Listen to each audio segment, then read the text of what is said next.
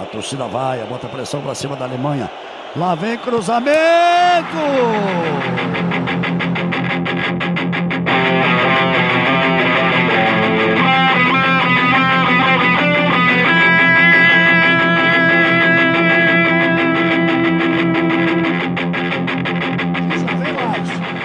Vem mais! Olha a bola tocada, virou passeio! Gol!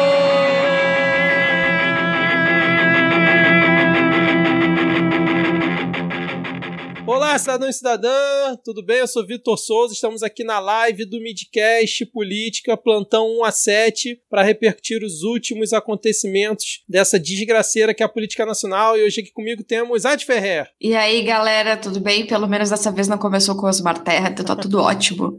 E completando nosso trio de hoje, ele, o sempre animado, Rodrigo Polito. Tudo bem, Rodrigo? Não, não tá tudo bem. Eu tô me perguntando se até agora qual é, qual é, a, qual é a justificativa, como é que é, qual é a, a motivação da gente estar tá aqui.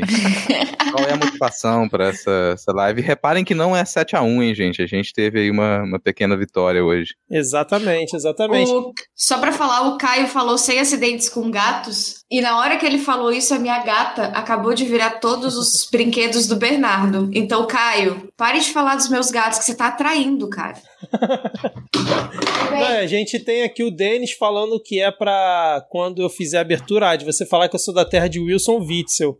Mas, o Denis, não tenta mudar a ordem aqui não, porque essa é uma prerrogativa do host. A Adi não tava escutando nada do que eu falei, porque ela saiu no momento que eu tava zoando ela. Enfim, vamos seguir aqui. Fez eu tava sofrendo né, bullying, eu tava sofrendo bullying de novo. É sempre assim, cara. Ai, ai, eu tô aqui com um olho na live e outro no Jornal Nacional aqui, gente. A gente vai comentar ao vivo aqui o Jornal Nacional também, se tudo der certo. Bom, vamos começar aqui, para de enrolação, porque a Adi queria que a gente fizesse uma linha do tempo para falar os acontecimentos, porque acontece, né? Como sempre, o Midcast a gente grava toda terça-feira e logo depois acontece o caos, né? Acontece, muda tudo. A gente, inclusive, a gente comentou isso com a Leila, né? Na, não sei se chegou a entrar na versão final do episódio, mas a gente comentou isso com ela. E aí, o que, aconteceu? Na quarta-feira veio a informação de que o deputado Luiz Miranda, um bolsonarista aí de primeira linha, inclusive lá no Pistolando, eu e a gente participou, a gente falou que ele é um pilantraço, né? E ele parece que denunciou, né? O o, Bolsonaro, junto com o irmão dele, denunciaram um possível esquema. Parece, assim, a gente tá na dúvida. Claro. Talvez não tenha sido transmitido ao vivo pela TV Senado. um possível esquema aí de compra da Covaxin, que aí depois foi é, divulgado pelos próprios senadores da CPI, e nesse mesmo dia caiu o Ricardo Salles, cara. Só isso aconteceu na, na quarta-feira, na última quarta-feira. E aí, Rodrigo, você ficou muito feliz, cara, com a queda do Ricardo Salles? Cara, aquela felicidade momentânea, né? Você fala, uepa, que bom! Aí você olha pro lado e você já vira o novo Chico Buarque, você já fecha a cara porque você vê que vem uma nova motosserra por aí. Então, aquele momento, um instante ali, pelo menos ele começa. Aquela história, né, cara? Eu não tenho expectativa de que o Ricardo Salles ele vá realmente se ferrar, porque o sujeito ele tá aí deslizando pelos meandros da máfia desde que ele nasceu, praticamente. Talvez até antes, vai saber. É, exatamente. E aí, Adi? Cara, eu acho que a queda do Ricardo Salles era uma coisa que estava para acontecer. E eu acho que o Bolsonaro ele joga essas cartadas assim quando ele acha necessário.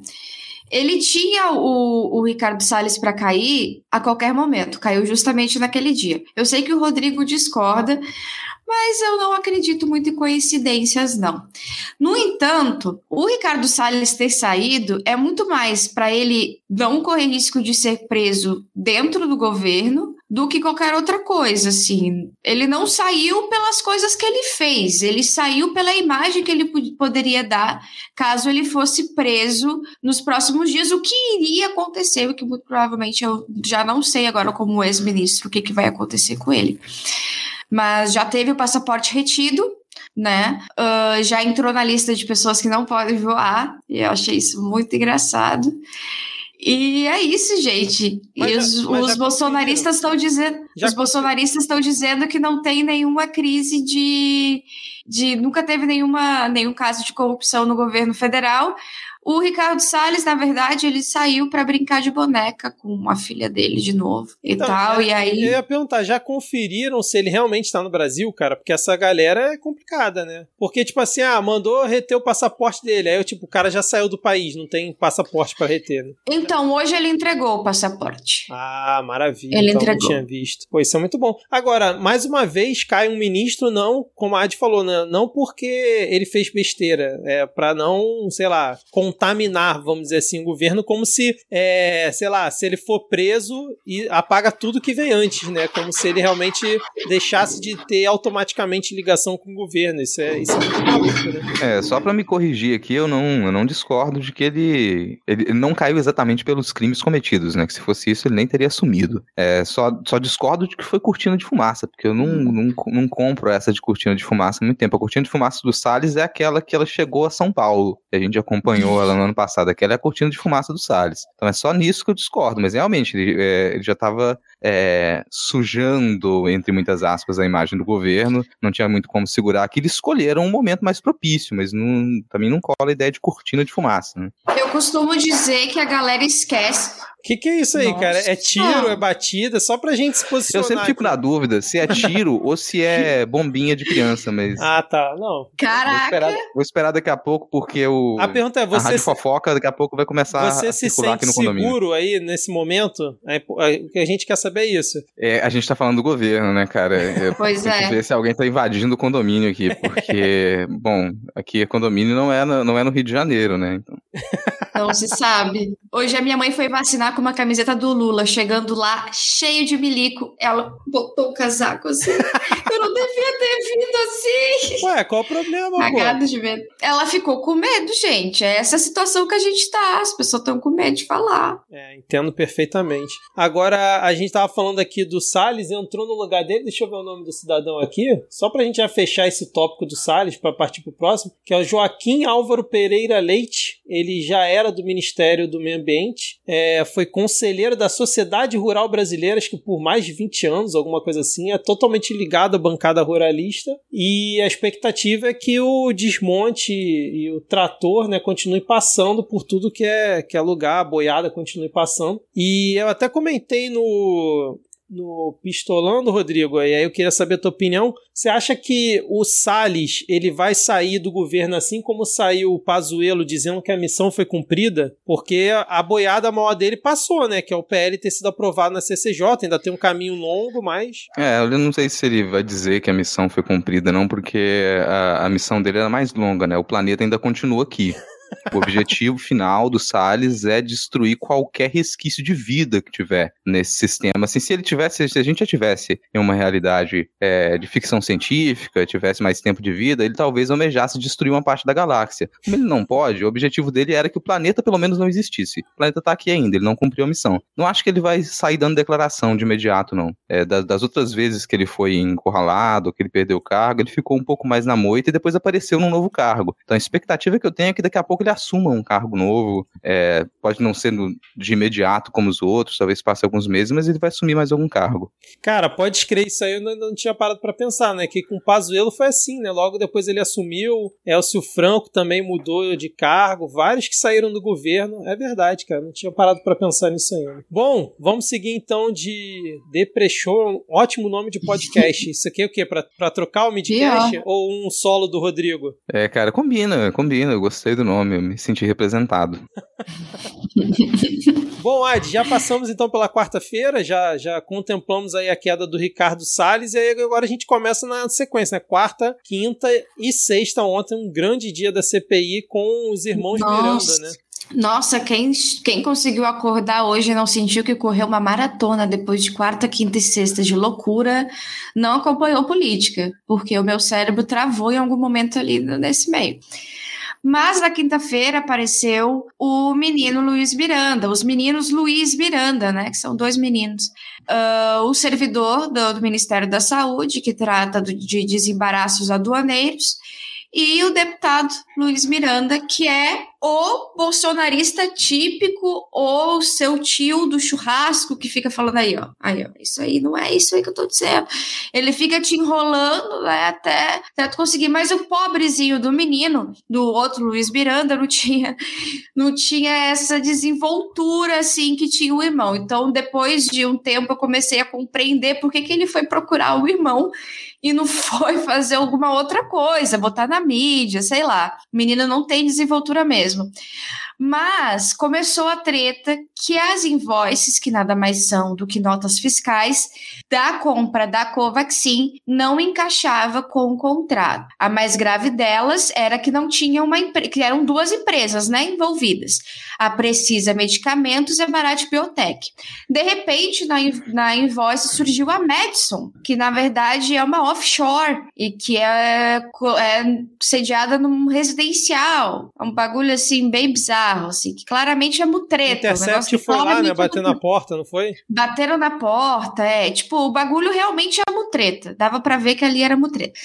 E aí, uh, o deputado, percebendo a situação, né, que situação complicada, e tem vários detalhes, galera, mas eu não vou entrar em detalhes de contrato, não, senão vocês vão ficar confusos que nem eu fiquei até eu conseguir entender o que, que era essas bagulho de contrato. Não, a gente estava tentando fazer linha do tempo aqui antes, da, antes de iniciar a transmissão, e a gente chegou à conclusão de que não era possível, cara. A gente ficou completamente perdido, de é. tão caótico Exatamente. E foram três dias. É isso que é o mais maluco. E, enfim, um, o irmão Luiz Miranda procurou o deputado Luiz Miranda e o deputado resolveu levar para o presidente da República. Foram, se reuniram num sábado, inclusive tem fotos nas redes sociais dessa reunião, porque todo bolsonarista é o eterno pavão. então sempre tem foto, sempre tem áudio, sempre tem vídeo, sempre tem alguma coisa.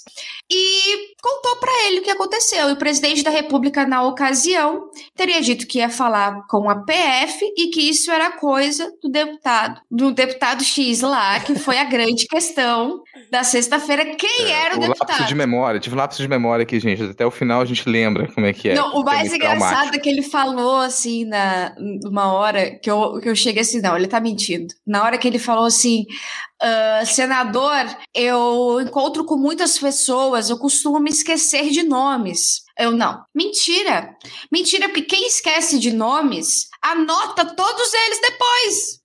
Não, e pô, o cara é deputado, vem com essa de que esqueceu o nome, o cara ficava dando. É, não vou falar dando golpe, né? Porque aí ia fazer uma relação. Mas o cara ficava de rolo lá nos Estados Unidos, né? Agenciando um bando de gente. Como é que o cara é ruim de nome? E detalhe, né? O, o presidente ia falar o nome de um deputadozinho qualquer que ele não fosse lembrar. Pelo amor de Deus, né, cara? Mas. Ele, vamos... ah, são 400 e poucos deputados, mas peraí, são 400 e poucos colegas seus de trabalho. Não, e pô, ele não vai lembrar os cento e pouco ligado à esquerda, por exemplo. Isso já reduz pra caramba a quantidade, né? Enfim, é, mas eu queria voltar só uns dois passos atrás, que eu queria também saber a, a opinião de vocês. Se quando começou a ser noticiado esse caso com a questão das invoices, se foi meio que um tiro no pé isso, quando começou a falar que tinha sobrepreço de mil por cento, de que a informação estava errada. E aí o próprio Onyx Lorenzoni, na quarta-feira ainda, veio com aquela entrevista, aquela coletiva bizarra, falando que o Luiz Miranda ia se ver com Deus e com eles.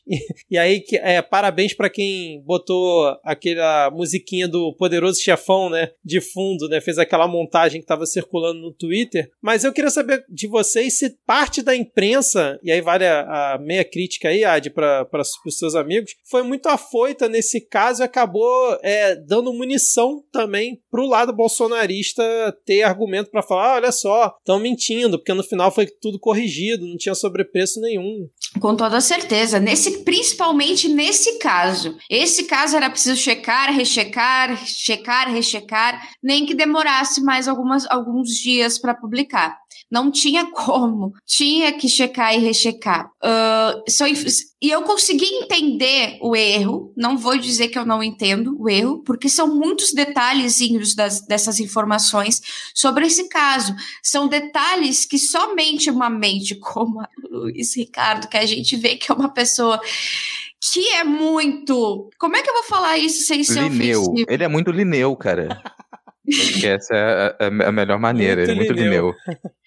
Pô, eu ele achei é ele mais Lineu. Agostinho, não? Não, Não, Agostinho o- ainda se ah, mostra. o outro. É, tá, você tá É, não, o, se- o servidor, o Ah, servidor o que é muito servidor. Lineu. É, o servidor. Total. E o irmão é Agostinho total, né, cara? É, ou Ikki Shun também é outros irmãos aí que dá pra você comparar, né? Caraca, que chum, cara. Pois é, então, tipo, eu meio que até consigo entender, porque eu também. Chegou uma hora que eu já tava confusa de tantos invoices, mas no final das contas eram três. Nerd burocrata, Bruno, boa. Nerd burocrata. O cara é extremamente Sim. burocrata, meu. Assim, mas você não ficou tão confusa quanto o- Shark Patinha Alcatra 100, né? Porque aquilo ali foi, Não, amigo, eu fiquei que confusa, eu não fiquei burra. Qual é a São duas motivação, senador? Cara, que arregada. Assim, eu acho que vai ser, até o final da CPI, a maior arregada assim, disparada do Champatinho, porque ele tentou jogar pressão pra cima do, do Luiz Miranda, achando que o Luiz Miranda ia explodir, e pra mim ele não contava com a reação do Omar Aziz de falar: qual é a motivação, senador? E aí, cara, virou aquela coisa catártica, né? Todo mundo, qual é a motivação, senador? E obviamente ele não ia falar qual era a motivação que ele estava imaginando, né? Que eu acredito que ele estivesse falando que o Luiz Miranda queria é, ganhar politicamente em cima daquilo ali. Não sei como, mas. Não, eu gosto de toda, de toda aquela meia hora, cara. Eu gosto muito daquela meia hora porque é o. Aliás, tá passando o, champatinho. agora. É, o champatinho, que ele completamente perdido, porque todo mundo já tinha entendido qual era a questão, a pergunta dele não fazia sentido, nenhuma das perguntas fazia sentido. De início, tá lá até o, o Bezerra ficando vermelho, né? O Bezerra estourando a cabeça. Velho, é minha cabeça jamais será vermelha e tá lá, quase explodindo. Mas depois até ele se cala, porque vira uma situação constrangedora. Todo mundo entendeu a questão e tá o, o, o Marcos Rogério repetindo a mesma coisa, assim. E as pessoas perderam completamente a paciência com ele. Eu, eu, eu gosto daquele momento, me deixa muito divertido, assim, porque a, a cara do servidor também lá, cara. Todo mundo discutindo e o servidor, assim, comendo, tá ligado? Ele tranquilão, né? Comendo amendoinzinho ali, né? Sei lá o que, que ele tava comendo. Se matem, briguem. Essa é a tranquilidade da estabilidade do servidor público, entendeu? Tipo, foda-se, podem se matar. Comigo não vai acontecer mais nada, porque eu fiz o meu trabalho, tá ligado? Não, eu- Ele tava muito tranquilo. Mas, coitado, eu, eu, eu, posso comentar uma coisa? Eu fiquei com peninha do menino. Ele, ele fez uma viagem internacional, trabalhou, desembaraçou o negócio, trouxe o negócio pro Brasil, desembaraçou aqui. Abandonaram ele no aeroporto. E ele teve que voltar no avião comercial. sim, cara. E pra ir ouvir o Max Rogério falar um monte de besteira burra, tá ligado? Coitado, velho. Chegou o momento que eu já tava assim, libertem Luiz Ricardo. Cara, é, bicho, ele tava com a cara do cansaço, assim, com a cara Sim. do cansaço. E melhor que a, a narrativa, esse roteiro é muito bem construído, porque aí vem o servidor, que ele acabou de fazer uma grande jornada pra trazer vacinas pro Brasil. E ali, depois de fazer essa jornada e conseguir as vacinas, trazer as vacinas pra cá, ele é abandonado. Sim. Isso é muito, muito. E faz aquela cara de, de cachorro. Vocês acham que foi já, de propósito, cara, que o ministério deixou ele lá? Cara, eu acho que sim. Desculpa, eu acho que sim. Ele- assim, ó, se fosse um fofoqueiro de, de trabalho, vamos supor que o Rodrigo resolva fofocar agora sobre toda a vida de todo mundo. A gente já ia meio que excluir ele, sabe? Já ia Sério? ser assim. Sabia que você ia fazer isso se eu resolvesse gente? É eu só óbvio. pode fazer fofoca edificante agora? Não, peraí, a fofoca, fofoca edificante é diferente daquela fofoca que incrimina as pessoas, entendeu? Fofoca Ah, edificante. Não, eu É achei... o que ele fez.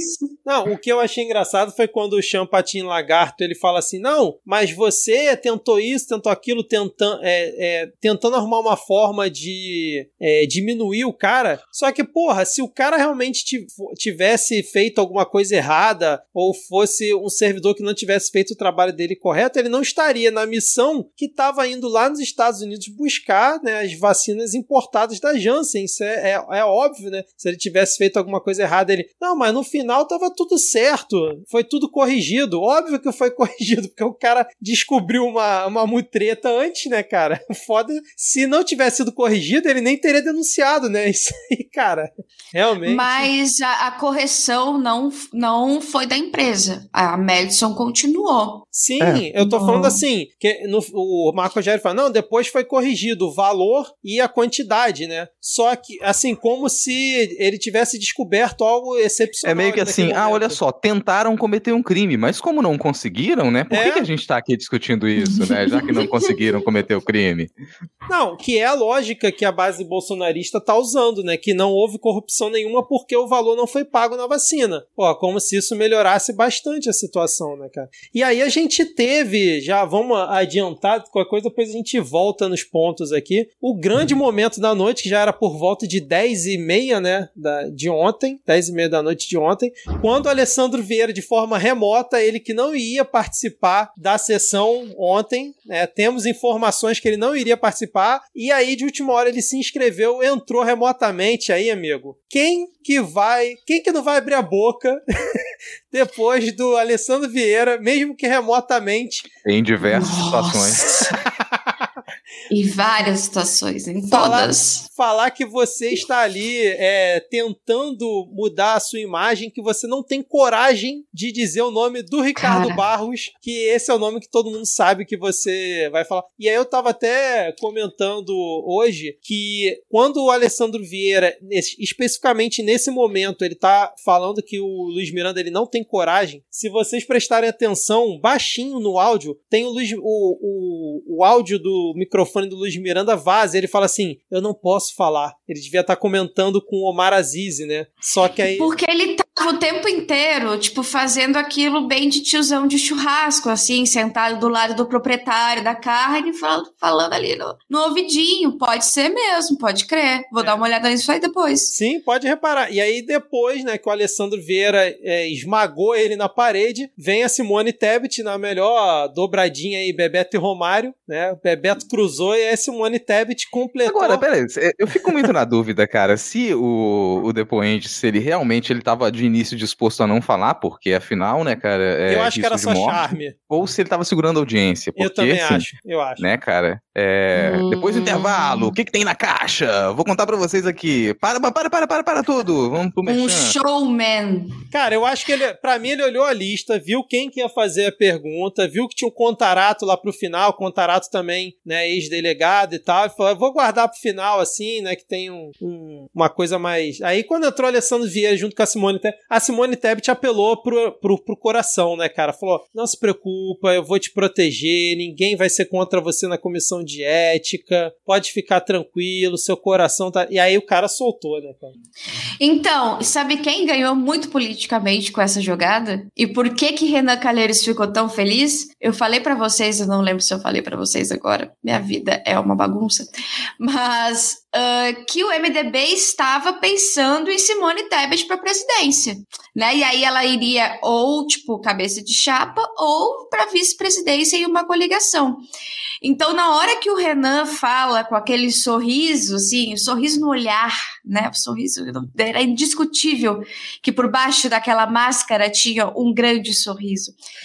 Ele já pensou politicamente para 22 o quanto que a Tebet ganhou a partir dali, o quanto ela se, ela se esforça, o brilho no olhar da Tebet também foi compreendendo que ela trilhou o caminho do, do, do MDB, né? O, o Gustavo Vanini comentou muito bem aqui, né? Simone foi vibes diretora de escola, né, cara? Que ele dá aquele afago. Isso. E aí eu acho que a pergunta do Denis, desculpa aí, pessoal, mas eu, eu sou meio. É, não sou zoomer, como diz o Diego na, no último midcast, de ter duas coisas ao mesmo tempo. Então eu não consigo, eu não tô acompanhando muito bem aqui o, o chat. Cara, tem 48 pessoas assistindo aqui. Um abraço aí pra todo mundo. É, o, Caraca, o galera. Denis, pra mim, fez a pergunta perfeita que foi: é preocupante uma ruralista, né? No caso a Tebet, um ex-bolsominion, que é o Alessandro Vieira, que votou no Bolsonaro é, em 2018 se destacarem tanto nesta CPI. E aí eu acho que fica a minha crítica construtiva ao pessoal da oposição, que exceto o Randolfo Rodrigues, os demais eles estão muito naquela vibe do, de só fazer discurso, né? Fazer o discurso para base e aproveitar os 15 minutos para gerar VT e falar coisas que obviamente estão certas, mas que para a questão do depoimento não agrega muito. Eu queria saber se vocês concordam com isso, já que o Alessandro Vieira desde o início ele está sempre focado em tirar, pelo menos, né, né ao, o máximo ali do depoente. Pode ser cena tal. A gente não pode ah, é, também babar muito ovo. A Simone Tebet, às vezes, mescla. Um dia ela vai com, pro discurso, outro dia ela vai para inquirir, mas eu queria saber de vocês. Cara, em questão de usar a CPI como palanque, é, no fim das contas, quem mais ganhou com a CPI como um todo, assim, palanque, é o Marcos Rogério. A gente tá fazendo piada aqui com é ele, verdade. mas ele é o cara que ele mais cresceu nas redes. Ele não era um cara conhecido nacionalmente, passou a ser conhecido nacionalmente. Outras figuras da bancada governista que estão na CPI já tinham a sua base nos estados. Pensar que o Reis já estava para se candidatar de repente a governador. Então ele já tinha essa base. O Marcos Rogério não tinha essa base, ele conquistou lá. Ele Família ganhou Bolsonaro mais. fica citando ele todo dia, né? É, para mim, aliás, essa é a maior razão dele ter se mantido defendendo coisas. E, com umas falas completamente sem sentido, às vezes, repetia coisas que já tinham sido explicadas. Percebam que isso era, era um mote ali né, dos governistas. Ele, ah, foda-se os argumentos que estão apresentados, foda-se as conclusões às quais a gente já chegou. Eu vou continuar a falar dessas coisas aqui, vou ignorar o caminho que a gente está seguindo, porque o meu interesse aparentemente é só aparecer. É exatamente isso, porque não faz o menor sentido a pessoa não ter entendido que ele não ia aí falar falar para o Coronel Pires, por favor, pare de me pressionar. Por favor, uhum. pare de fazer corrupção. Isso era um bagulho. Ah, Rafael, o senhor está me perseguindo. O senhor está me perseguindo. Brilhei o olho, caralho. Eu revirei os olhos. Isso aqui se chama ódio e rancor. As pessoas estão. É bullying comigo. Olha aí, a Ilma Teixeira. Beijo aí pra Ilma. Já gravou com a gente nessa temporada.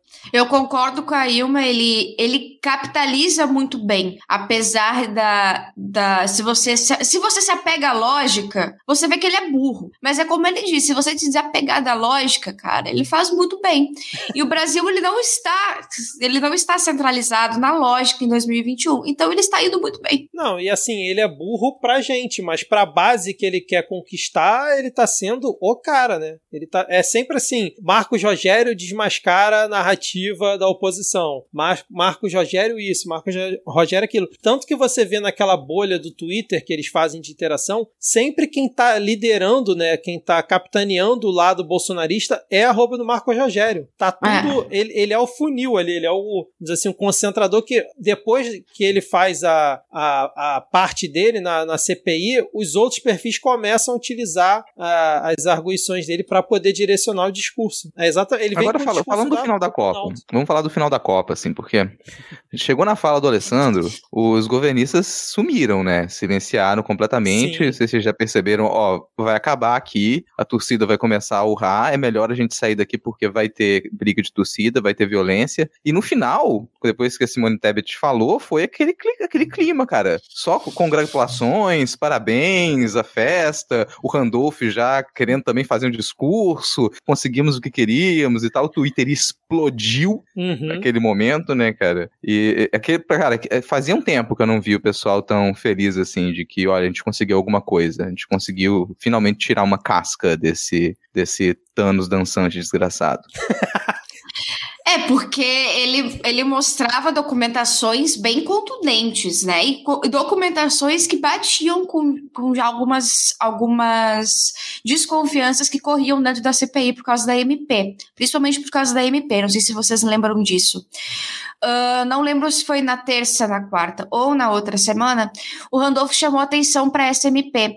Que ela tinha ali, ela numa reunião, numa reunião que eu não lembro com quem uh, tinha, tinha se acrescentado o dispositivo e colocado ali, observação. Sem esse dispositivo não se poderá comprar as vacinas da Pfizer e da Janssen, isso no dia 6 quando saiu, isso no dia 26 de dezembro. Quando saiu a MP, já nesse ano, saiu sem esse dispositivo. Quem precisou fazer um dispositivo foi o Randolph e o Pacheco, que fizeram uma MP específica para as compras da, da Pfizer e da Janssen. No entanto, aquela MP já tinha, já favorecia a Covaxin. E a CPI já acreditava que aquilo ali era um pouquinho estranho, que tinha, tinha, tinha coelho. Então, o velho que entrou remotamente dentro de uma van também é outro rolê. Enquanto isso estava acontecendo na CPI, o presidente Jair Bolsonaro estava aqui no Sul, em Chapecó, em Santa Catarina junto com o Jorginho Melo, o Jorginho da Van. E ele entrou na van da comitiva. Quem, quem estava ali dentro era só as pessoas que estavam na comitiva de Jair Messias Bolsonaro. Portanto, a gente pode dizer que a fala de Jorginho da van foi uma fala oficial do governo federal. E, obviamente, ele estava sem máscara justamente por isso, né, cara? E apareceu claro. um pouco no Jornal Nacional, Jorginho Melo, é, no, na motociata do Bolsonaro lá em Chapecó, ele de jaqueta de motoqueiro, cara. Que coisa mais ridícula, Jorginho Melo vestido assim. Foi uma cena assim. Que teve 12 pessoas. Hoje teve 12 pessoas em Chapecó. É. Foi um recorde para a cidade. Eu tô, eu tô vendo aqui os comentários aqui, o pessoal falando que. É, eu não sei quem que fala, já me perdi aqui, que a esquerda fica comentando do Marcos Rogério e. O Pablo Sarmento falou isso. Isso, e, e que isso também ajuda é, a, a, o engajamento do Marcos Rogério. Eu concordo, mas eu acho que é aquilo também, né, cara? Se não comentar que o cara tá sendo burro, que o cara tá sendo um mau caráter, que o cara tá fazendo coisa errada ali, acaba passando, entendeu? Tem que, eu acho que tem que ter um contraponto. Assim como o pessoal bolsonarista também fala da, da oposição o tempo inteiro, eu acho que mais palco do que o cara ser senador e estar na, na maior CPI ali da, lá, dos últimos tempos, eu acho que assim, tem que falar. E se tiver que fazer meme é, debochando do cara, acho que tem que fazer também. O Rodrigo, inclusive, me convenceu disso é, nos últimos episódios. É, cara, porque assim, você.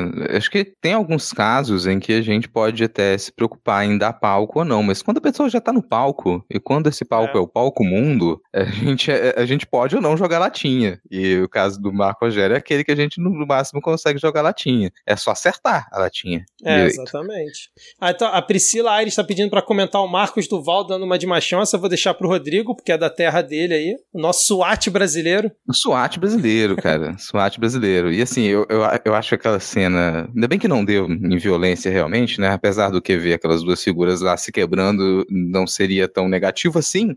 Mas é, eu achei engraçado que como noticiou, não é o que ele talvez esperasse, que é Marcos Duval peita o depoente. Não, é Marcos Duval dá uma barrigada no depoente. Achei isso ótimo, cara. Marcos Duval deu uma barrigada no depoente. E era, era desespero, cara, desespero. Porque o Marcos Duval é um cara que ele não tem tanto capital político assim. Ele conseguiu se alçar nessa onda também, e se ele perder essa onda, ele não, não construiu uma alternativa para ele. Ele pode até se reeleger aqui no estado, acho provável, porque vai ter número para isso aqui, mas uh, o que esse pessoal almeja sempre quando chega num cargo tão alto é continuar a crescer, né? Continuar e, e na hora que você percebe essa queda, eu já vou perguntar para vocês também se cai 17, na hora que percebe essa queda, o sujeito ele fica completamente acuado. E aquilo ali era, era um pincher acuado. O que, que o pincher acuado faz, né? Ele é. vai para cima. E é engraçadíssimo ver o SWAT brasileiro indo para cima. Lembrar que ele, eu não sei se, acho que ele não, espero que ele não esteja armado lá dentro, né? Talvez com uma arma de airsoft. ele vai ir lá com as armas de airsoft dele fazer uma cena. O Gustavo Vanini tá comentando aqui o shade do Omar na Carla, cara. Na Carla Nossa! Oh, Ad, Esse eu não acreditei. Você consegue contextualizar aí para quem por acaso não não viu isso? Bom, Omar Aziz, não, vou voltar. Não é, Omar Aziz, ata... Omar não, Aziz atacou comentou... a Carla Zambelli. É, primeiro começou com ele, é indiretamente, é ele ele ele indiretamente. É verdade, ele falou que tinha gente que ficava em volta do Bolsonaro por causa de carguinho de parede, carguinho de marido, não sei o quê. Tirava a máscara aí, quando o Bolsonaro tirava Tirava a máscara quando tirava, porque ela fez isso nessa semana, que foi ridículo. E aí a Carla Zambelli fez um vídeo assim, cheio de gordofobia, um negócio assim, é meio, sabe, querida. Ela falou: eu não tirei a máscara em, em, em, como é que é? Em submissão ao presidente, mas eu tirei. Eu tô com em... GG positivo, eu não transmito. Eu tô com GG COVID. positivo. Uma viagem, não, uma ela, viagem. Ela parou no meio da Avenida Paulista, ela encostou o carro na Avenida Paulista e fez o vídeo e falou: seu merda, seu, seu não sei o quê. Tira essa bunda, essa bunda gorda da cadeira, seu inútil. E aí o Omar Aziz, depois que já tinha rolado acho que o momento é, a catarse coletiva, que o, o Luiz Miranda já tinha falado o nome do Ricardo Barros, ele fala: então, eu fiquei sabendo que uma deputada me xingou aí no, no Twitter e tal, num vídeo. Eu vou postar na, nas minhas redes sociais faz uma música em homenagem, porque mulher tem que se tratar com música, não sei o quê. Ali eu acho que ele passou um pouco do ponto, né? Que ele também já foi uma coisa assim de, né, querendo agradar muito as mulheres, mas indo para um lado já meio. Ah, muita gente acusou machismo, mas eu vou Isso. dizer uma coisa assim: sororidade com essa vagabunda de verdade. É, então, só que aí quando ele posta a música que era É Te Amo Espanhola. Pois é, aí te amo espanhola. Aí todo mundo ficou tipo assim, mas o que que está acontecendo? Aí veio a informação de que na CPI das fake news, a Joyce Halseman disse que o presidente da República a chamou de lado e perguntou se Carla Zambelli tinha sido prostituta na Espanha. E aí tudo fez sentido. E aí a coisa desgringuelou. Aí a Carla Zambelli botou o currículo dela na internet, que não consta a prostituição. E eu não sabia que poderia constar no currículo, o que já abre espaço para muita coisa. Eu poderia, sim, eu achei, eu achei muito baixaria isso. Acho que o Omar não precisava ter, ter feito isso, não, não achei. Eu, eu não, eu, eu, entendo que a Adi estava colocando ele, não precisa ter, é, ter empatia nesse caso, não, mas não precisava. do, do, qual a necessidade, Omar, de, de fazer isso, assim? E aí deixa até a resposta dela, de certa maneira, até positiva. Ah, não teria vergonha se eu tivesse sido sim. Prostituta, teria colocado no currículo. Né? É, então, o o, o que se sabe dos bastidores é que o Marazi estava rindo pra um caralho da piada dele. Não, e o tweet dele bombou, cara. A última vez que eu vi já tinha, sei lá, 40 mil curtidas o, o tweet. Foi uma coisa assim, realmente. Enfim. Eu não acreditei. Eu não eu acreditei também não acreditei quando eu vi aquilo ali. O. Não acreditei, eu tive que ver que, que não era fake. O social media dele, assim, é, é ele mesmo. Ele foi. Não, foi ele não, porque quando ele falou isso, o vídeo acabou de ser postado, ele tava na mesa lá. E aí ele combinou lá com o social media dele, sim, realmente foi corajoso, eu diria. O Gustavo. Não, ele, ele prometeu, tinha... ele prometeu ele que ia ser um dia histórico na CPI e assim foi. Foi um dia histórico na CPI. Ele prometeu e entregou, pelo menos, né? Isso aí que a gente gosta. Então entregou, foi no final, cara. Final daquele dia, tanto acontecimento teve nessa sexta-feira que a gente não consegue nem fazer a linha do tempo, nem lembrar de todos. Cara, teve Calma, o, o, o no, no banheiro, banheiro feminino, né? cara. cara. O desespero foi tanto tanto que os caras tiraram o Frederico Assef de um barco. Como todo mundo sabe, Brasília é uma cidade muito pequena, você não precisa de carro para nada. E aí ele brotou numa sexta-feira à noite no Senado Federal, assim, como que não quer nada. Não, e aí o Randolph né? tocou num ponto importante que é quem autorizou ele entrar aqui, já que está restrito o acesso ao Senado? O que, que o Assef está fazendo aqui dentro, 10 horas da noite, numa sexta-feira? Como ele é advogado do senador Flávio Bolsonaro, presume-se que. E o Flávio tava lá na mansão dele de 6 milhões, tanto que ele. O, teve o Flávio também nessa sessão, né? Que ele entra remotamente porque o Renan Calheiros perguntou se o Luiz Miranda e o irmão dele conheciam Flávio Bolsonaro e outras pessoas ligadas ao Flávio. O Flávio pede direito de resposta e começa a atacar todo mundo, daquele jeito dele, cara. Enfim. É, não, é a, coar testemunha de novo, assim, né? Sim. É nítido, nítido da ameaça. Só a presença ali é uma ameaça. E para tentar colar essa coisa de, nossa, o traidor ali, vocês vão confiar num traidor, que essa era, era uma parte da estratégia ali. O sujeito vai vir aqui falar, só que ele é da base do governo, então vamos tentar fazer com que ele seja traidor. E aí, honestamente, eu acho que funcionou muito o jeito que ele esperou para poder passar a informação no final e fazer aquela cena de choro, porque queira ou não, todo mundo que tá acompanhando aquilo sabe que os sujeitos agora eles estão é, jurados de morte, né?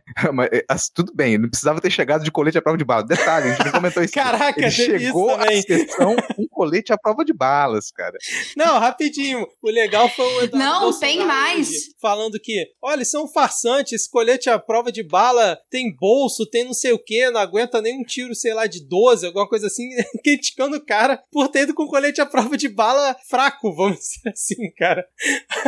Ele não Meu achou Deus. absurdo o cara ir com colete à prova de bala, achou absurdo ele com colete à prova de bala. Mas teve uma fraco. outra coisa que o Omar Aziz chamou atenção em relação às polícias, né? Ele chamou atenção no final da, da sessão por uma coisa que aconteceu no início da sessão. Atrasou um pouco a chegada do Luiz Miranda, porque a escolta que foi pedida para ele não chegou, não apareceu.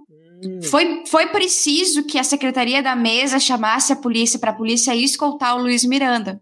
Então ainda teve essa questão. E aí o Omar Aziz ainda acusou a, as polícias de estarem negando documentos públicos para enviar para eles, documentos que já foram aprovados em requerimentos. Então tem mais coisa ainda nessa treta toda que muita gente não, não prestou atenção. Foram tantos detalhes no meio daquela sessão, sim, né? Cara, Inclusive sim. essa da PF. Só a sessão de ontem daria um documentário facilmente, cara. É... Dá, cara, com certeza. Dá. E aí, dá, o, com certeza. O, rapidinho, Gustavo Vanini tá comentando aqui que a Elisiane também foi certeiro a indicar que eles estavam aplicando o método Olavista nos depoentes. Com certeza, é um com ponto certeza. também que vale ressaltar. Aliás, a Elisiane sempre muito bem, né? Ontem mais uma vez. O Glaucio falou que o Randolfo tava para tirar a camisa e girar. Empolgação. tava mesmo. Fala aí, Rodrigo, acabei te cortando, cara. É, não, o que, que, que eu ia falar agora? Tá vendo? Me cortou, eu esqueci. Não, eu ia comentar, cara, não acabou ainda, né? Você falou tem coisa para ser apresentada e não acabou. O pessoal já tinha até comentado aqui antes que o servidor, né, o, o acho que é o Lineu, que aparentemente ele gravou a conversa com, com o Bolsonaro. Isso. E isso dá também, isso explica se isso realmente ocorreu, isso explica a segurança deles de, opa, vamos lá fazer essa denúncia e colocar esses nomes na roda, porque a gente tem como provar. Esse é um, um grande sim, ponto. Sim. Se essa, essa gravação existe e ela for revelada agora nessa próxima semana, na CPI, cara, preparem-se para uma semana muito mais louca. É.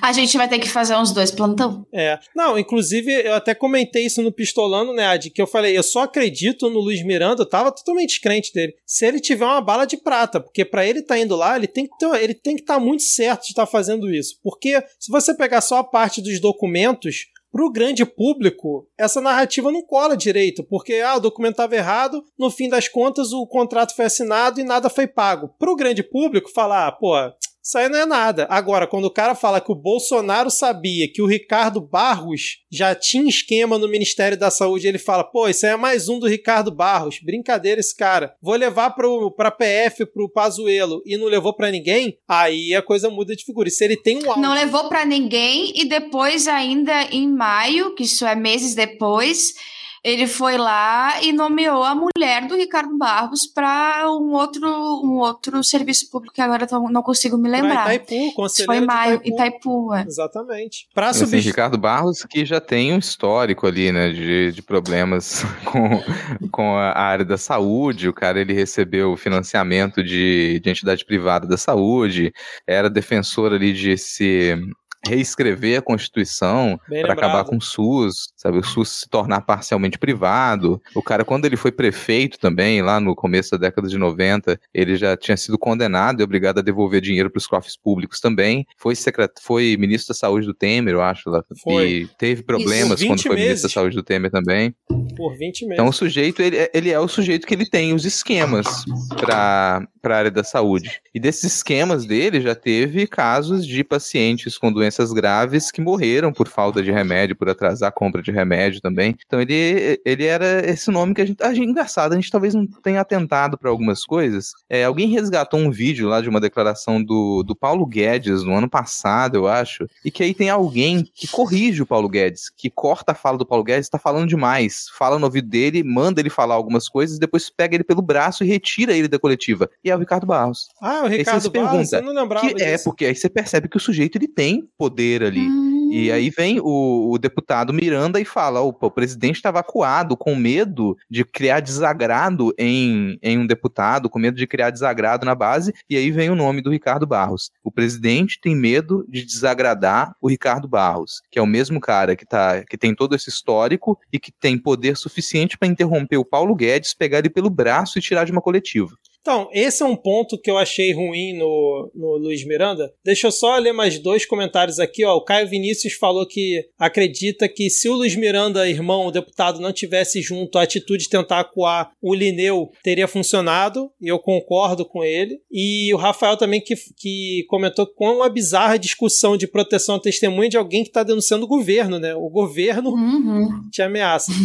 Agora, em relação ao Luiz Miranda, o, o Agostinho, né, o deputado deputado, eu acho que ele só é, pecou, e aí eu não sei os motivos, às vezes ele acredita mesmo, em falar que tentar meio que tirar o Bolsonaro disso, que assim, ah, o Bolsonaro ele tá sendo acuado por um esquema, por um sistema, mas que ele, na verdade, não teria é, praticado o ato em si. Só que, porra, o Bolsonaro, ele sempre que pode, ele, ele, ele elogia o PP, que é o ex-partido dele, e o partido do Ricardo Barros, e ele passou 20, tanto, sei lá quantos anos é, junto ao PP, né? Sempre que pode, ele cita o Ricardo Barros em alguma situação. Então, assim, falar que o cara né, tá acuado porque o Ricardo, pelo Ricardo Barros, como se ele quisesse não estar no esquema e tá porque é o presidente, é também um pouco de querer que a gente seja inocente, né? No mínimo... E assim, não é não é qualquer deputado, é o líder do governo. Uhum. Então, esse, não, é, líder do governo. Ter,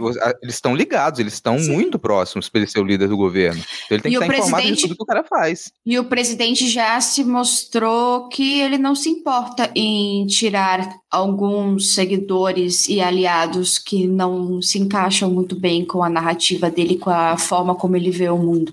Por que, que ele não tirou o Ricardo Barros então? Por que ele teria medo do Ricardo Barros? É, não, então, o, a, a, a narrativa, vamos dizer assim, né, que o Luiz Miranda tentou vender é que ele foi conivente por conta do sistema. Mas quem garante que o Ricardo Barros não sabe dos esquemas do Bolsonaro e por isso ele tem medo do Ricardo Barros? Por que, ah, que acha que é. é. só, ah, é conivente porque é, eu não posso é, botar a, a marca de corrupção no meu governo, que é o que está se tentando vender, né? O Luiz Miranda acho que comentou isso hoje com o no antagonista, ele deu uma entrevista a ele, o irmão, e ele comentou que acha que o Bolsonaro é, não falou nada para não colarem né, esse rótulo de corrupção dentro do governo dele. Eu mas aí é estranho. prevaricar. Não, é prevaricar, mas até o momento que alguém descobre, né? Se ninguém descobrir, você não prevaricou. Mas eu pois penso é. assim, você não vai denunciar um, um, esquema de corrupção que tá tendo ali só para não acharem que teu governo é corrupto? Ou o cara sabe dos teus é, esquemas então, também? É, isso, isso, o nome disso é crime. Você está descrevendo como é que é a estrutura de um crime. Um Sim. crime ele acontece exatamente dessa maneira. E. Não, porque ah, cara, uma coisa que tem que, que, que a CPI, no conjunto da CPI que a gente tem agora, é que ficou comprovado que se dificultou a compra de diversas vacinas. Isso ficou comprovado, que é o que a Adi estava comentando aqui. Você, por documentação, você percebe que o presidente, a assinatura do presidente é o que retirou um item de uma MP que permitiria a compra das vacinas. Então isso se comprovou. Houve a dificuldade para essas compras e a facilitação, a pressão para a compra de uma vacina num contrato suspeito com um bilhão e meio, um bilhão e seiscentos milhões que ainda estão empenhados para a compra daquela é vacina, é que foi facilitada com uma empresa intermediária que tem sede em paraíso fiscal, com pressão sobre servidor público para poder aprovar, mesmo com contrato com problemas, e com o presidente consciente disso tudo, com as ligações escusas que essa figura que estava sem nome até então, essa figura tem para que ela possa fazer pressão e talvez lucrar em cima disso. Aí você descobre o nome dessa figura, descobre que é o Ricardo Barros, que é líder do governo e que o Bolsonaro sabia de tudo. Sim. É essa a questão, é. sabe? Que, que às vezes fica complicada de entender. Mas o, é pegar aquele PowerPoint, trocar o nome do Lula, trocar alguns elementos ali Isso. e colocar Bolsonaro no meio. Boa. tá explicado. Exatamente. Boa. Explicou. Inclusive, vamos fazer isso e soltar no, no perfil do Midcast. É... Boa, boa. Agora, uma coisa que eu tava lembrando, cara, foi o deputado bolsonarista ir contra a reforma administrativa, cara. Esse também foi um plot twist, assim, sensacional. E é mais um daqueles exemplos, né, que essa galera é, liberal, essa galera bolsonarista, filha da puta, muitas vezes ela só muda de opinião e se comove com os outros quando a coisa aperta na bunda deles, né? Senão, ele tava até o momento agora apoiando a reforma administrativa, né? Não, eu achei ótima fala que ele falou lá no CPI, ó. Agora eu entendi por que, que é importante a estabilidade do servidor público. Nunca mais eu apoio essa reforma administrativa. Se não fosse o servidor público, cara, o bolsonarista fazendo defesa da estabilidade do serviço público. Mudou.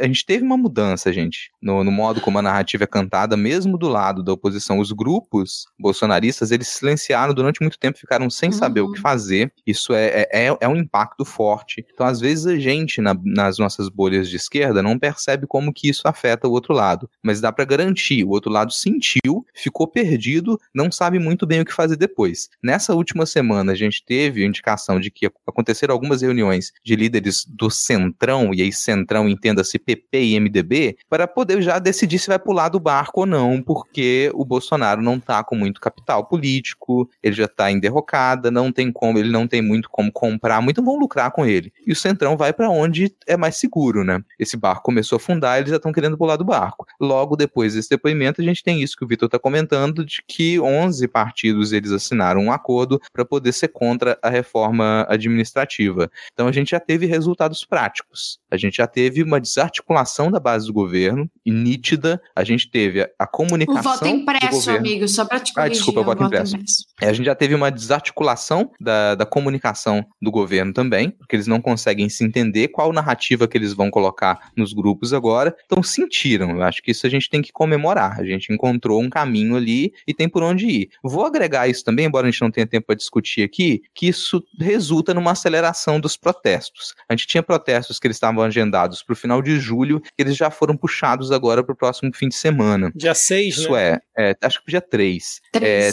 Teve, tem lados positivos e negativos, isso também acelerou aquilo que eu comentei no último episódio do Midcast, que vai rolar a tentativa de, de, de roubo de pauta, então você já tem um monte de protesto pipocando, que você procura e procura quem é que está organizando esse protesto, e não tem organização do protesto. Já começou a sair editorial de jornal, coluna de jornal, falando, opa, vamos deixar os sindicatos de lado porque eles atrasam a nossa vida, vamos deixar essas bandeiras de lado porque atrasam a nossa vida, a gente precisa ter protesto mais rápido, então não dá para esperar a organização sindical, não dá para esperar a organização partidária. Tá acontecendo. A gente tem que ficar ligado ali para não começar a colar em qualquer protesto puxado por, pelos novos MBL da vida. Pode acontecer. Só para a gente não passar uma hora sem comentar do PDT, é, eu até fui dar uma alfinetada no meu amigo cirista, falando ah. quando os 11 partidos se posicionaram contra o voto impresso. Falei, só o PDT tá apoiando essa merda ainda, cara. Vocês têm que desembarcar disso. E aí ele voltou a defender que é importante se discutir isso, mas que ele tá convencido que não é o momento que o Lupe falou bobagem. Então, só para atender a, a parte do nosso público que, que reclama e gosta quando a gente fala mal do PDT aqui. Fica a pergunta aí, cara, porque agora que, que o, o Bolsonaro vai perder esses votos ali, né, dos bolsonaristas, será que enfim o Ciro sai dos 5% e pula para os 55%?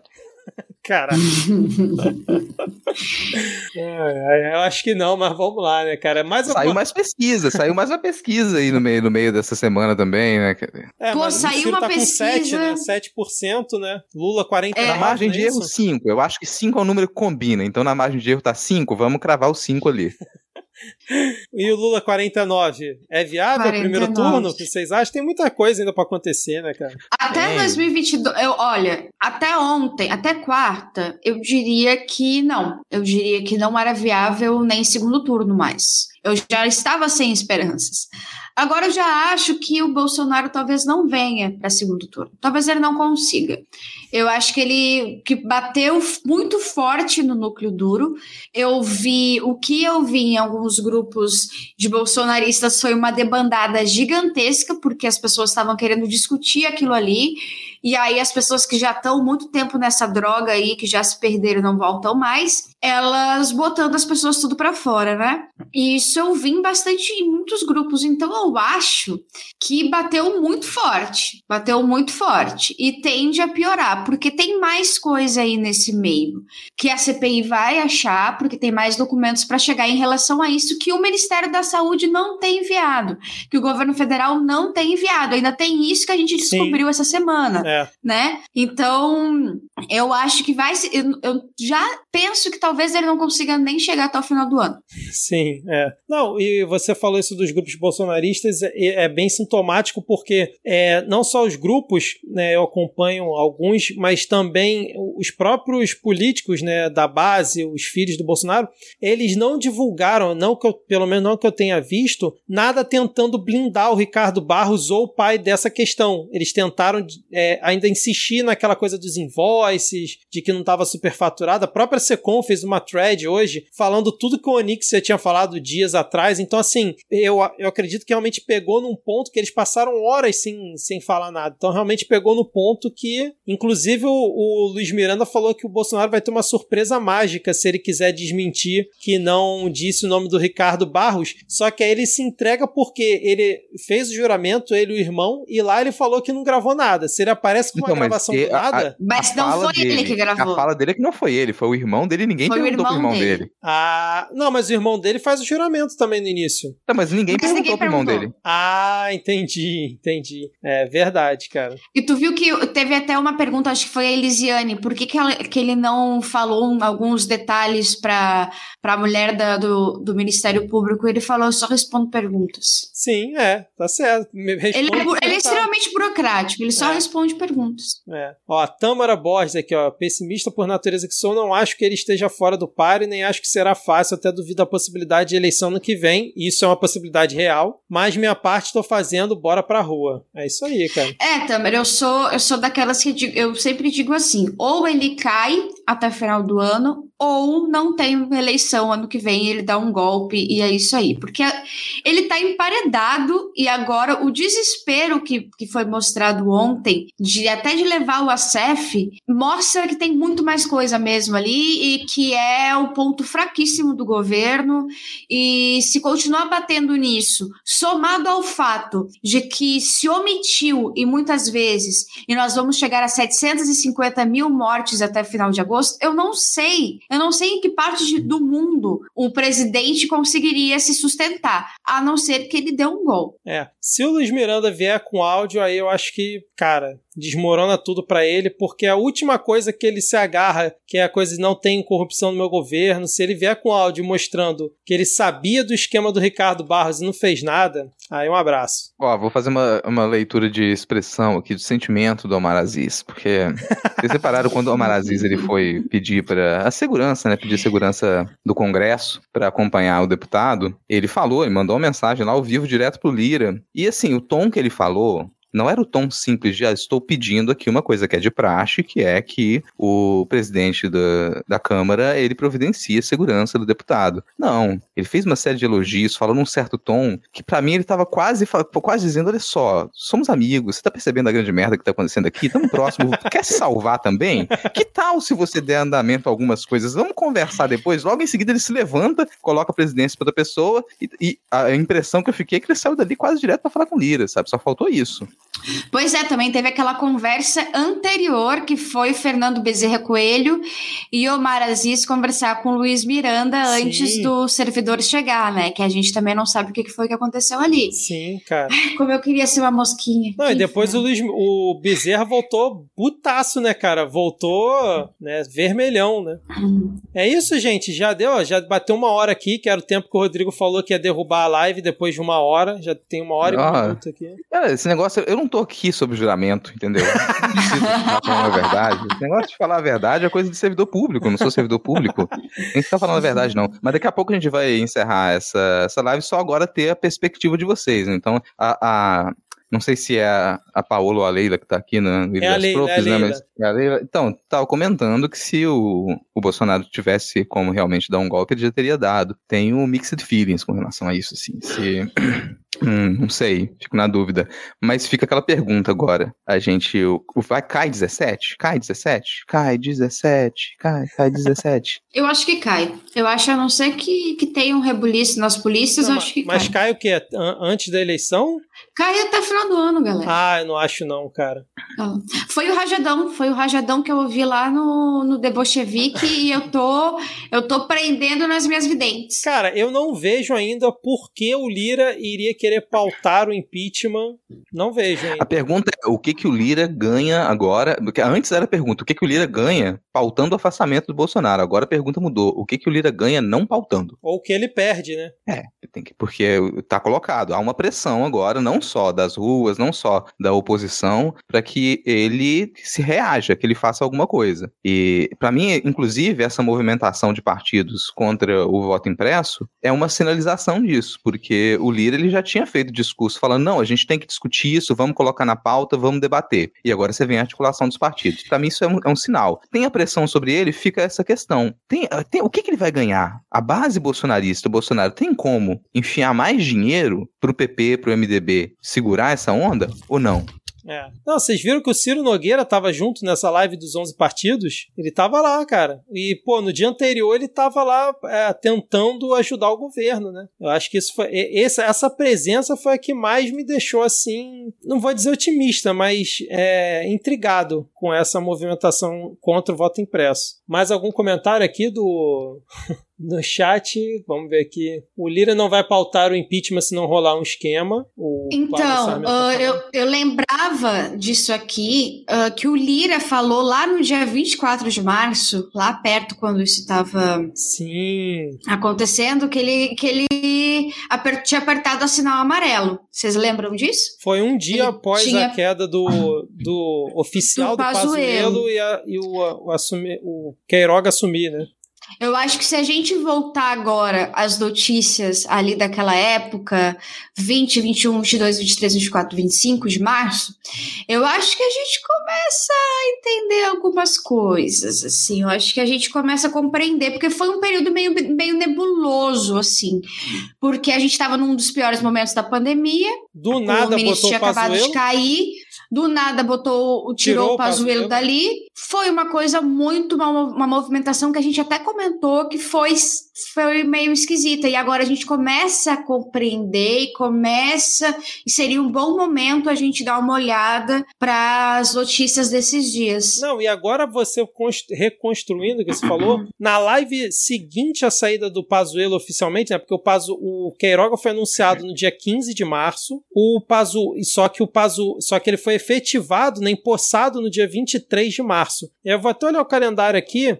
O Bolsonaro, ele faz uma live no dia 25, que é quinta-feira, que é o dia que ele geralmente faz live. E nessa live, ele, ele elogia demais o Pazuello, falando que o Pazuello fez um trabalho excepcional, que isso e aquilo. Aí vem a pergunta, né? Se ele realmente fez um trabalho excepcional e fez de tudo, né? E aí o Bolsonaro falou que não, agora a gente botou uma pessoa que entende, um médico, sendo que ele já tinha dois médicos anteriormente, nunca falou que precisava de um médico, tanto que ele falava que o, o, o Pazuello era bom em e lá atrás ele falou: ah, para ser ministro da saúde não precisa ser médico. E aí no momento que ele bota o Queiroga, ele fala: não, a gente botou um cara que é médico para agilizar a questão da vacina. Sendo que agilizar a questão da vacina, né, em teoria, o Pazuello, um mestre é, em logística, poderia continuar. Aí realmente vem é, a, a ideia de que possa ter sido uma pressão do Centrão, Lira, Ricardo Barros e companhia, para colocar o Queiroga para ter tentar deixar o esquema correndo, né? Porque o, o Pazuello sai falando daquela questão do pichuleco também, né? Pro Queiroga. Uhum. Então acho que se chamar o Pazuello na, na CPI, tem que chamar o Queiroga também. Porque se dia 20 o, o Luiz Miranda foi encontrar o Bolsonaro e dia 23 ele assumiu, só que dia 15 ele já estava trabalhando junto com o Pazuello, tanto que ele comentou, ah, queria que o,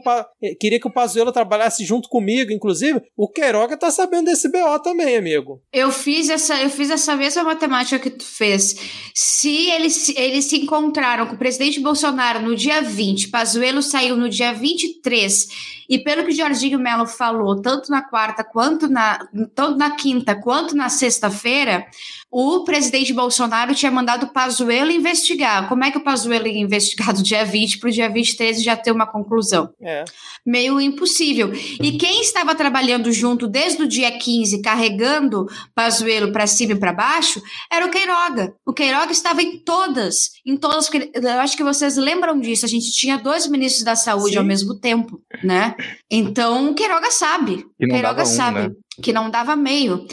o, o, então, se alguém se mandou investigar, uh, a investigação seguiu com o Queiroga. E, não e, acharam nada errado? E eu posso estar com a falha de memória agora, mas se eu não estou enganado, foi na mesma época que o Bolsonaro passou a elogiar publicamente o PP, que é o partido do Ricardo uhum. Barros e do Lira. Coisa que eu geralmente assisto, às vezes, o cercadinho, as lives. Eu não vi o Bolsonaro falar especificamente em partido. Só que aí começaram a perguntar: ei, Bolsonaro, vai se filiar em qual partido e tal? E ele, ele elogiava o PP, sendo que o PP é o partido que mais está enroscado com o mensalão, com o petrolão. Oh, honestamente, eu não vejo nenhuma indicação de que tenha pedido para abrir uma investigação lá. Porque se tivessem pedido para abrir uma investigação, seria a primeira coisa que o Onyx uhum. falaria naquela, naquela coletiva. Ele chegaria Bolsonaro. e falar: olha só, realmente isso aqui aconteceu, é. foi avisado o presidente, o presidente prontamente abriu investigação. Sim. Que tá sob. Que é uma investigação, não posso passar dados, mas foi aberta. E, se, e a CPI poderia verificar com a PF se foi com o Ministério Público se foi aberta. Ele não falou isso, porque essa investigação não foi aberta. Exatamente, cara. Não, e o Bolsonaro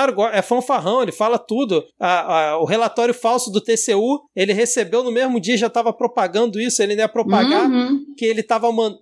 E ele sempre fala: se a gente achar alguma coisa errada em algum ministério, né, sendo que a gente tem sei lá quantas pessoas no Ministério da Saúde, no Ministério do Desenvolvimento Regional, a gente vai mandar investigar e vai atrás. E aí, esse, tendo a, a materialidade do caso na mão, ele não ia divulgar? Eu tô com o Rodrigo Com certeza. Nessa. E assim, se for pensar, gente, é, porque a gente acompanha tanto absurdo o tempo todo, mas se for pensar, isso vazou por conta de um, um detalhezinho, uma coisa ínfima, sabe? Escapou ali da reta um, um, um, detalhe que o servidor pegou. É. E mais, é mais um detalhe ainda mais improvável porque o servidor, o servidor que pegou isso é irmão de um deputado. Bolsonarista. E é para ser mais improvável. Eles, ah, vamos levar isso aqui pro presidente. Sabe, sei lá por quê? Vamos levar pro presidente pra gente ter mais um diálogo com o presidente, pra gente se aproximar. Foda-se isso. Mas por aquele detalhe que ele levou pro presidente. Não é, é sabe, é muito muito improvável essa conjuntura para que eles tenham já pensado nisso, se planejado. Foi só uma coisa que escapou. Quando você está com esquemas criminosos que eles envolvem milhões e que envolve a máquina pública, você precisa de uma burocracia imensa, acontece de ter deslize. É muito difícil de você conseguir encobrir tudo. Na prática, qualquer pequena investigação que você for fazer, você consegue encontrar isso, que é o que a CPI se propôs. Opa, vamos investigar agora? Na hora que você investiga, em questão ali de três meses, você conseguiu chegar ao que precisava. É, exatamente. Cara. E vamos lembrar que o, Randolph tocou num ponto lá ontem também, que é aquela invoice da, da discussão toda das três versões, ela cita 3 milhões de doses, a versão final. Só que a primeira entrega era de 4 milhões de doses. E aí o, uhum. o Champatin Lagarto veio tentar com uma desculpa. Não, mas você sabe que a invoice tem um limite de valor e que o restante ia em outra invoice. Caraca, cadê outra invoice uhum. então de um milhão lá, mostrando que você é, é Que viagem! Então, assim, já estava no desespero a, a, a, desculpa deles, né? E esse é um ponto que é, eu acho que é importante ressaltar, e uma coisa que o, o, o Lineu lá na CPI fala, ele falou assim: a data da terceira invoice corrigida tá com a mesma data da primeira, dia 19 de março. Uhum. Que também tá errado. Que estava na segunda invoice também. Todas as correções vieram com a data do dia 19. Exatamente. E continua a empresa que, que não é a empresa que deveria constar, assim. E continua a empresa. É. Não, aí eu, é, eu achei engraçado o Bezerra. Mas você sabe que todo mundo usa offshore. Todo mundo faz isso em paraíso fiscal. Como se o cara tá falando uma coisa que o certo era não usar a offshore. O certo era não fazer dessa forma. E o cara tá natural. Não, todo mundo usa offshore. Uma empresa lá num prédio comercial que não tem ninguém, pô. Que isso? Que absurdo. Né, cara? É aquilo que o pessoal falou, uma sequência de passada de recibo com CPF enorme. Né? é, querem fechar aqui com uma pergunta da Leila aqui pra gente aqui, ó? Se, que aí a gente fecha esse assunto, se cai, se não cai, para onde vai o Lira. É... Lê aí, Rodrigo. Ah, Lê, tá na tela também aqui mesmo é, mas pra o vocês, que né? vai Porque... depois escutar no feed não tá, não tá vendo. Ah, você vai mandar, é claro que você vai aproveitar o áudio pra mandar isso. claro, mais né? um episódio, né, cara? Ó, se o cálculo for financeiro, Lila, Lira preferirá morrer abraçada a Bolsonaro, porque agora o preço inflacionou demais. O que, que vocês acham? Cara, eu acho que ninguém do, do MDB e do PP, ninguém do Centrão, é, morre abraçado com ninguém, cara. Ele, no máximo, sei lá, mata a pessoa e usa pra, de boia para poder ficar em cima e se salvar do naufrágio. Mas não morre abraçado por ninguém. Então, se não conseguirem pagar tratores mais, já era. Tá fora. Para mim, a negociação dos bastidores está acontecendo com o Lira nesse momento. Olha, uhum. quem, que vai, quem que vai me oferecer mais? Se a base do Bolsonaro, se o Bolsonaro não conseguir oferecer mais nada, amanhã ele já, já pulou desse barco. E que me parece que é o que está acontecendo. Eu concordo com você. E eu acho que o sinal amarelo falado por ele lá atrás tem a ver com isso também. E eu acho que tem a ver com isso mesmo. Se vazasse, iria, ficar, iria alertar o sinal vermelho. A minha questão é: teria sido Ricardo Barros, o parlamentar que o Freixo trocou ideia naquela vez que ele contou na entrevista do Midcast? Tá, tá, tá, tá vai ter que voltar aqui e explicar pra gente agora. né? Não, agora que os nomes já estão rolando, né, cara? E aí a gente vai ter que fazer a mesma pressão. O senhor não tem coragem de falar com o Ricardo Barros.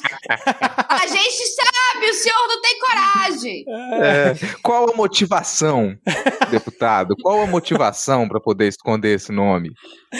Ah, acho que a gente não esqueceu de nada de ontem, né, cara? A gente falou da motivação, deixa eu ver mais, falou da Zambelli. Ah, com certeza a gente tá perdendo alguma coisa, cara. Com certeza a gente tá cara, tá perdendo alguma coisa. Se a gente esqueceu, vão reviver os dias de novo, porque só assim... Volta no tempo, sei lá.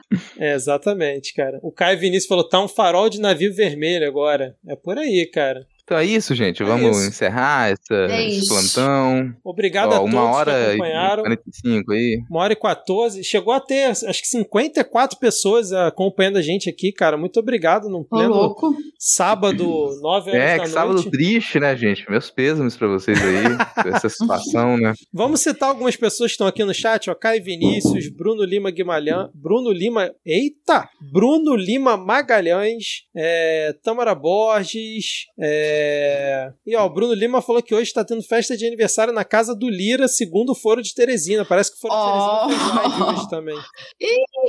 João Vitor, tchau careca S2. Ah, o João Vitor é o que mandou beijo corongado na minha careca essa semana, né, cara? Pablo Sarmento, Letícia Riso, Rafael Batista, o Denis Almeida, mais quem? Ah, a Leila, da Ilha das Profs. É, sigam a Ilha das Profs lá, gente. Sigam sempre. Pedro Rivera, muito obrigado, gente. Priscila Aires, cadê? É quase o momento dos salvos aqui, ó. Rose Matos, Aline, a Cisis Isis, Mari Pena. Anderson Kogo, manda um salve pra Renata que tá vendo comigo e pra Maloca e Bagunça. Salve para todo mundo. Mas quem aí? Tamara Borja falou: vamos fazer paródia desse caos da semana? Acho que não, né, Rodrigo? Deixa pra Cara, eu não sei, não, não dá pra. Não, agora não. Pra terça-feira, com certeza vai, vai ter paródia, né? Já tô pensando aqui em quais, quais músicas utilizar. Teve gente que lançou álbum novo aí agora, né? Marco no pop nacional, de repente. Quando vê, até a gente vai chamar a futura vice-presidente do Brasil, Pablo Vittar, para cantar aqui com a gente. Dalton Luiz, é isso, Denis Almeida. Vamos fechar então? Valeu, gente. Vamos fechar, galera. todo mundo pela participação e valeu ouvinte aí que tá escutando também no feed do Midcast. Valeu, tchau, tchau. Boa noite, boa sorte. Tchau, tchau. Valeu.